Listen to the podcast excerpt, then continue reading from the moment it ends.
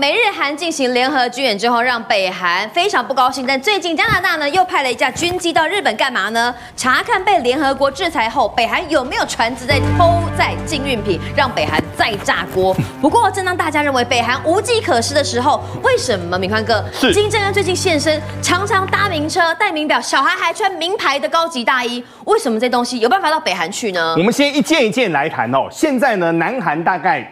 把手伸向美国跟日本之手了，发生什么事呢？明俊，上个礼拜三星发财报吓死人呐、啊，一口气跌了百分之九十六。嗯整个南韩的经济体百分之四十六是靠在中国的一个身上。现在南韩想一想，算了，不如归去吧。他目前就转向了，结果一转向当中呢，包括了中国，包括北韩，他就生气气。那生气气呢？据传目前南北韩呢，他们的国防单位呢，已经连续四天彼此之间不接电话了。哦，过去很严重吗？非常严重啊！先说。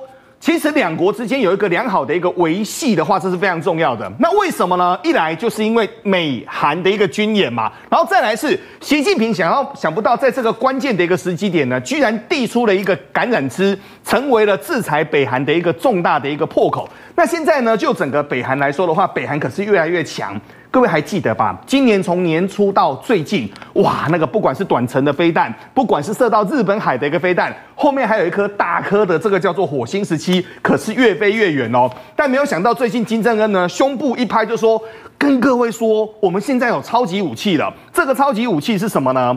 北韩在八日的时候他就说哦，我们现在有水下的一个核武，而且这个核武呢很恐怖哦。它严格来说，它就是一颗核子弹。对，但重点是明军，嗯，它是一个无人艇，它是一个无人艇，所以是五下水下核攻击的无人艇哦。是，目前说已经测试成功了。嗯，那这个测试成功呢？第一个，一来它来无影去无踪，对，它根本你抓不到。第二个，它爆炸的一个威力是非常非常强的。所以呢，目前日本的长崎大学啊，他就说，如果美国跟北韩如果爆发核战的话，单单在朝鲜半岛上会有两百一十万人死亡。这可是一个非常恐怖的一个数字啊！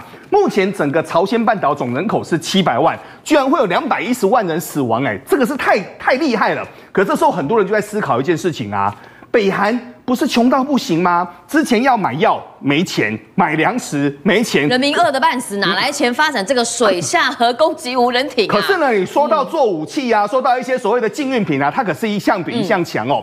那北韩就说，其实啊，我们是借由网攻。跟洗钱取得了一个武器跟资金哦，但真的是这样吗？我一直认为哦，其实背后有一个大老板在支持着他们，不然以北韩目前的科技实力跟他们的经济状况，要去负责包括了核子武器这么昂贵的，我是认为有它的一个困难哦。但想不到呢，最近又有一个新的一个国家来站队了，这个新的国家是加拿大，加拿大，加拿大就派遣了 CP 幺四洞的巡逻机到日本去去做整个帮忙哦。那现在呢？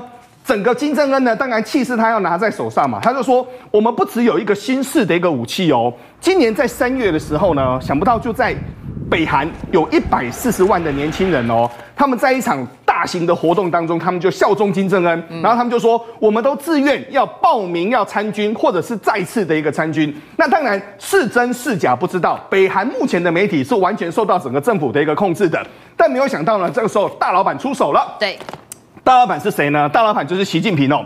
最近习近平在致金正恩的一个口信当中就说呢，目前中韩两国高度重视两国的一个关系。愿在新形势下加强对于中朝之间的一个战略引导，所以呢，我们现在就可以知道，其实呢，北韩只是一个门面，真正后面的大老板其实是中国啊。好，北韩说啊，靠着洗钱拿到武器资金，可是敏康哥，你认为啊，从这个中韩的关系来看，目前是北韩的资金来自于很大中国的援助。不过我们刚才讲到加拿大为什么派遣这个军机 CP 一四零去日本，他就说要抓抓北韩的小辫子。我们知道他被联合国制裁之后，很多东西都不可以运到北韩去，你跟北韩做生意，你是会被罚的。但是这就怪啦！为什么最近加拿大派军机去日本帮忙查看？难道北韩又在搞一些见不得人的勾当吗？北韩现在最厉害的就是呢，你越限制他，他越买给你看。我们来看哦。其实北韩从二零零六年开始呢，全世界就对它展开了经济制裁。这个经济制裁当中呢，苦的只是人民。为什么呢？很多的医疗、很优、很多的必要物品是进不去的。但是我们来看金正恩哦，金正恩的生活还是非常的豪华啊，不管是吃的牛排啊、鱼子酱啊，应有尽有。手上戴着名表，仍然是最贵的一个名表。而大家最搞不懂的就是什么呢？金正恩据传非常爱坐名车，而且他坐的名车不是那种一般的大型的宾士哦。明俊，这个可是梅巴赫元首级的超级兵士的最高等级啊，没有错。而且呢，一来这个是完全防弹的，二来你可以发现哦，不管是北韩还是集权国家，他们的整个。国元首礼车在跑的时候呢，旁边侍卫队都是在旁边跟着跑的哦。嗯、但是这车怎么来的呢？是啊，德国不可能卖给他吧？德国已经说了哦，我们对于联合国所做的条例，我们是完全都严加控管的。嗯、但是我们没有办法去防止第三方的一个卖出啊。那这个船、这个车呢？哇，原来大有来头。为什么呢？这个车从哪边出来呢？这个车从德国做好之后，先送到荷兰去。对，送到了荷兰呢，从荷兰出发，荷兰先跑到中国大连。嗯，到了大连之后呢，第一件事情当然要换船啊。嗯，换了船之后呢，到哪边呢？二零一八年到南韩的一个釜山，然后到南韩釜山之后，就换了另外一个 DN 五五零五的船。嗯，这条船又送到日本的大阪。嗯，到大阪之后再换，到了大阪之后再换呢，一换之后不见了。哎，摩奇呀。不见之后呢，后面再来出现，你知道在哪边的吗？再来出现呢，已经到了整个海参崴再拉回来了。嗯、然后这时候呢，想不到车在船上面哦，不但呢，第一个有冰室，第二个连煤炭都有了。嗯，这个时候连煤炭都有了。对，而且呢，这时候呢，他们就在那边换来换去的过程当中呢，他的整个货就从远远的欧洲一路运运到哪边去？运到北韩去了。这是第一个，对。然后呢，除了这个是宾士车，它目前的金正恩的一个整个坐骑之外呢，还有所谓的货船海上蒸发，是这个也是非常复杂的一个走私的一个方法。好，这个什么叫复杂的一个走私的一个方法呢？这当中有一条船叫海燕八号。好海燕八号在二零一七年就已经卖给一家香港公司。而且我记得这家公司之前在联合国制裁的时候，它就已经不能再开了嘛。没有错，没有错。然后呢，那时候呢，他们就开始向朝鲜非法运煤哦。嗯、那运煤的时候呢，它沿路呢，最神奇的是同一条船，对，会换国籍啊，会换国旗。先换国籍哦，再换国旗，中间变换他的身份，对，一直在变换来变换去哦。嗯、那变换来变换去呢，其实有很多国都让他来做使用。然后呢，最后呢，这个船呢移到了整个河北省之后呢，河北省之后就直接转，然后呢，他们的货就可以拿到了。其实对于整个北韩来说，北韩这种所谓的狸猫换太子的方式，真的非常非常多。嗯明君，你还记得去年那个案子吧？对，什么案子？那个时候北韩呢，因为世界的一个制裁，它缺乏航空用油。对。可是北韩虽然说、哦啊、对，是航空的油、战斗机的油跟一般的汽油是不一样的哦。嗯、结果发生什么事呢？居然美国直接用卫星在整个空白图当中呢，就发现什么呢？发现第一个船谁的呢？船是菲律宾的。对。